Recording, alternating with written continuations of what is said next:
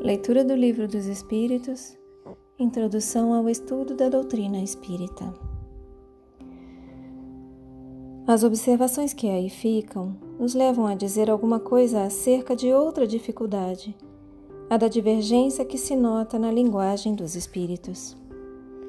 Diferindo estes muito uns dos outros do ponto de vista do conhecimento e da moralidade, é evidente que uma questão pode ser por eles resolvida em sentidos opostos, conforme a categoria que ocupam, exatamente como sucederia entre os homens se a, propuder, se a propusessem ora a um sábio, ora a um ignorante, ora a um grace, gracejador de mau gosto.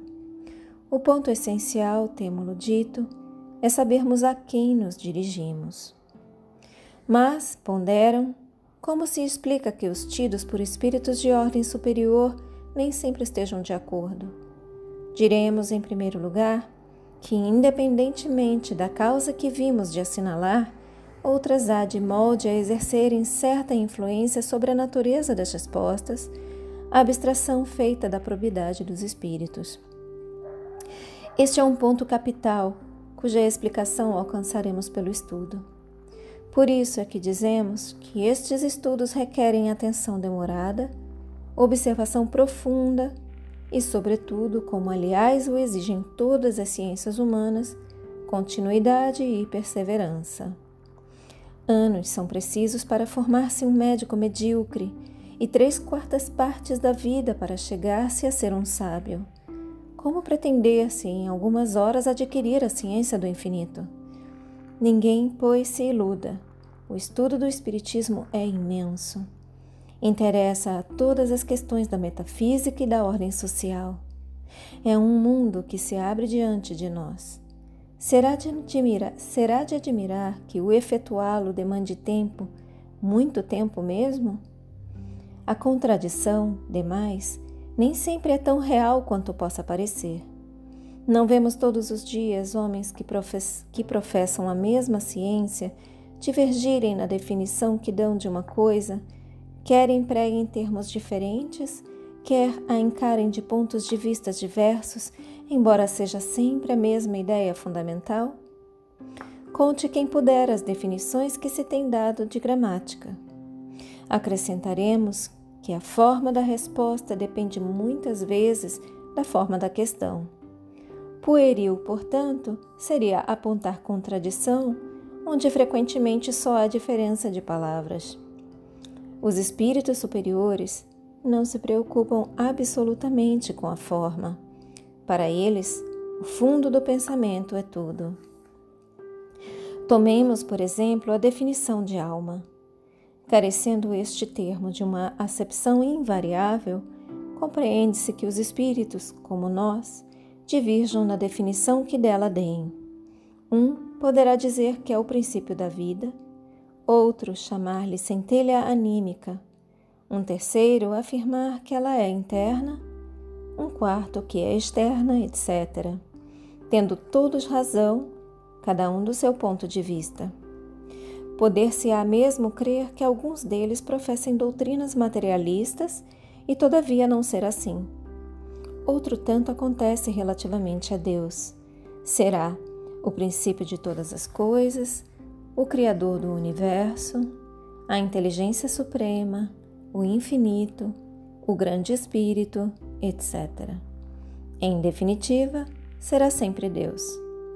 Citemos, finalmente, a classificação dos espíritos. Eles formam uma série ininterrupta desde o mais ínfimo grau até o grau superior. A classificação é, pois, arbitrária.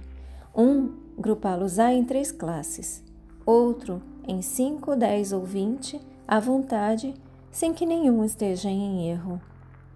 Todas as ciências humanas nos oferecem idênticos exemplos. Cada sábio tem o seu sistema. Os sistemas mudam, a ciência, porém, não muda. Aprenda-se a botânica pelo sistema de Linneu, ou pelo sistema de Jussieu, ou pelo de Tournefort, nem por isso se saberá menos de botânica. Deixemos, conseguintemente, de emprestar a coisas de pura convenção mais importância do que merecem para só nos atermos ao que é verdadeiramente importante e, não raro, a reflexão fará se descubra, no que pareça disparate, uma similitude que escapara a um primeiro exame. Novamente, cada sábio tem o seu sistema. Os sistemas mudam, a ciência, porém, não muda. Aprenda-se a botânica pelo sistema de Linneu, ou pelo de Jussieu, ou pelo de Tournefort, nem por isso se saberá menos botânica. Deixemos, conseguintemente, de emprestar a coisas de pura convenção mais importância do que merecem, para só nos atermos ao que é verdadeiramente importante, ao que é verdadeiramente importante, e não raro, a reflexão fará se descubra, no que pareça disparate, uma similitude que escapara a um primeiro exame. Fechem os olhos, permitam que essas palavras se aprofundem em vocês. Assumam a intenção de contemplar por mais algum tempo sobre essas palavras. Vocês podem baixar o livro dos Espíritos em PDF, tem por toda parte na internet, e acompanhar a leitura através do PDF e reler também essas partes do livro. Vocês podem também adquirir o livro se preferirem. Essa é uma forma de acompanhar o estudo e aprofundar o estudo. Expressem gratidão a Deus. Agradeçam aos seus guias, mentores, protetores e anjo guardião. Agradeçam a si mesmos pela continuidade na leitura. E eu também agradeço a vocês pela oportunidade. Boa noite. Namastê.